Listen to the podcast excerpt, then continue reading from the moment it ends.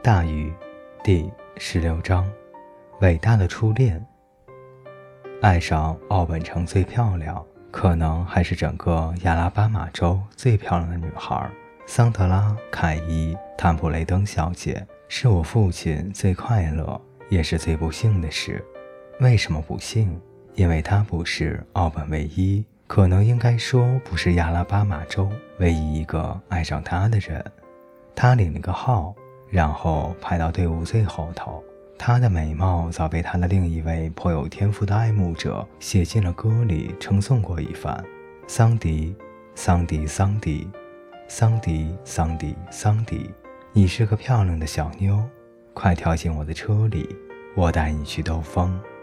后面还有，为了赢得他的爱情，还出现过决斗、赛车、酗酒和空手搏击事件。至少还有一条狗是以他的名字命名的，可能还不止一条。桑德拉并没有想过要这样美丽，被这么多男人爱上也并不是她的初衷，一个就够了。但是她没有办法不这么漂亮，她的美貌是如此广受爱慕。她刚拒绝了一个追求者，另一个马上带着鲜花、歌谣和斗志冒出来取代她的位置。所以他只关心自己的事，也让别人都少管闲事。人们在他的身后排起了长长的队伍，一个名副其实的俱乐部，因蠢蠢的念头和破碎的心而集合起来的兄弟会。爱德华没有写什么歌，很长时间里他都毫无作为。当然，他会看看他，他并不介意目送他经过自己身边。视觉本身就会传递某种特殊的兴奋。它就像随身携带着光芒，因为无论走到哪儿，它都是闪亮的。谁能解释这个现象？爱德华也喜欢偶尔追随一下这束光芒。第十六章，闪腿。他快得出奇，据说他还没有拔腿就已经到达目的地了。与其说是跑，不如说是飞。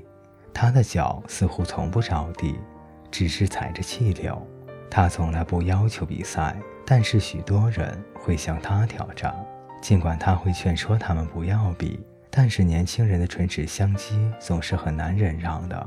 最后，他总是脱掉他的鞋，他从来不穿着鞋跑步。然后等他热血沸腾的对手做好准备，然后他们就开始，应该说结束了，因为从来没有什么比赛的过程。在那个希望与我父亲切磋技艺的年轻人还没有离开起跑线之前，他已经看到他希望战胜的对手模糊的身影出现在了终点线上了。